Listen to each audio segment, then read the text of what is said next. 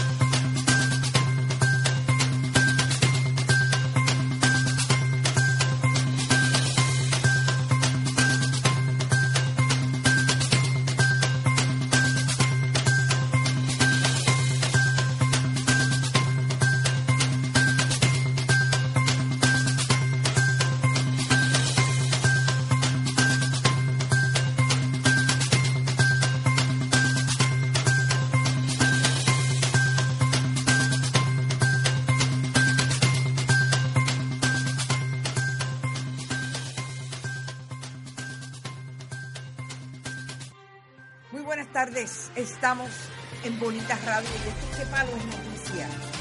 Hoy es miércoles 16 de octubre.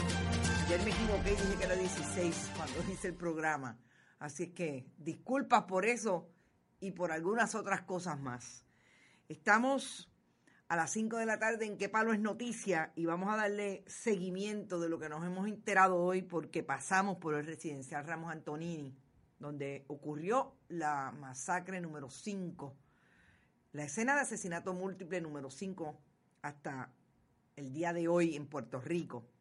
Hay una información eh, que data de un periódico de eh, internet, de un periódico digital, El Tiempo, una publicación de Colombia, que alega que tienen fuentes de eh, las autoridades de Estados Unidos, de federales, que apuntan a que detrás de la masacre pueden haber estado, estado elementos de ese país que, como ustedes saben, son elementos que han estado vinculados al narcotráfico en Puerto Rico porque de allá supuestamente hay algunas organizaciones en Puerto Rico que traen la materia prima de eh, sobre todo de la cocaína.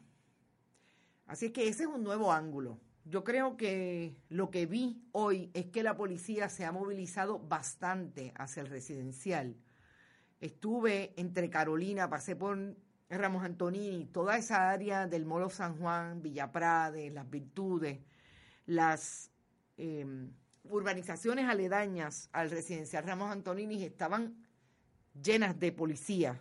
Habían por lo menos nueve eh, policías motorizados, cuatro patrullas, dos de ellos deteniendo vehículos, dos de las patrullas habían detenido vehículos.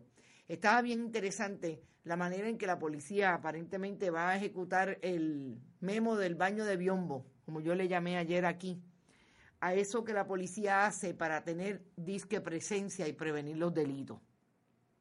Uno de los titulares hoy de los periódicos de circulación general eh, hablaba de pocas estrategias en la policía para atajar la violencia criminal. Definitivamente, lo que vimos ayer o lo que no vimos ayer fue una policía de Puerto Rico con la gobernadora Wanda Vázquez Garcet y los elementos del Departamento de Justicia, incluida su secretaria, con muy poca juego de pie de cómo es que realmente se debe combatir la criminalidad. Por lo menos estos episodios eh, de, de, una violencia exhibida, una violencia a plena luz del día y sin ningún problema, y sin ninguna capacidad de incluir en esas estrategias lo que son las verdaderas causas del crimen, como discutimos ayer, la desigualdad social, la deserción escolar, etcétera. Nada que analizar, todo está analizado. Lo que hace falta es voluntad y sobre todo capacidad del gobierno de Puerto Rico para que pueda ejecutar desarrollar planes alrededor de atender el asunto de la criminalidad. Otro elemento también de esta eh, masacre es el ángulo de que realmente a quien estaban buscando era Katia Mato Sandoval, que se quedó como dueña o por lo menos controlaba el punto de droga de Ramos Antonini después que asesinaron a su compañero de 21 años, ella tenía 27 años. Eh, ese elemento es nuevo y resulta interesante también porque eh, Katia aparentemente corrió y fue asesinada en otra área. Como yo les dije ayer, había definitivamente comunicación entre las personas que estaban eh, definiendo a través de radios de comunicación o celular dónde estaban las personas que eh, estos sicarios fueron a buscar allí. Que fueron dos vehículos, dos camionetas, como dije, blancas. Las dos fueron ocupadas cerca del residencial Jardines de Selles, que es supuestamente el residencial con el que entraron en conflicto la gente de Ramos Antonini, o por lo menos de las personas que ubican allí sus puntos de droga. Y las dos guaguas Kia, una Sportage y la otra Sedonia, fueron ocupadas esta mañana y están ya en ciencias forenses a ver si se puede determinar algo, si hay material de ADN, etcétera. Aparentemente la sexta persona que muere es una persona que estaba con los sicarios. Eso va a ser bien interesante también. Esa persona muere en el centro médico de Río Piedra. Ocho personas fueron allí en esas dos camionetas, ya ustedes saben el saldo de ese asunto. Vamos a estar pendientes porque supuestamente el mes Román dice que tienen buena información y que están eh, definiendo si las autoridades federales se quedan con el caso. Si es así, pueden haber dos vías de jurisdicción. Una, la jurisdicción de las armas largas, que como yo le dije, en este país hay un negociado del gobierno de Estados Unidos, ATF, la Administración de eh, Armas de Fuego, eh, pueden tener jurisdicción con esas armas que se utilizaron, pero también jurisdicción si en efecto se,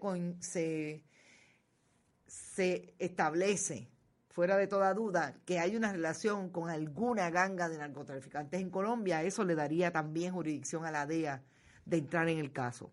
Así que estamos ante un caso complejo que, como ustedes saben, las autoridades recogieron sobre mil piezas de evidencia, la mayoría de ellas casquillos de AK-47, AR-15, o sea, todas armas largas lo que se utilizó allí y armas automáticas. Así que eso con relación... ¿Te está gustando este episodio? Hazte fan desde el botón apoyar del podcast de Nivos. Elige tu aportación y podrás escuchar este y el resto de sus episodios extra. Además, ayudarás a su productor a seguir creando contenido con la misma pasión y dedicación.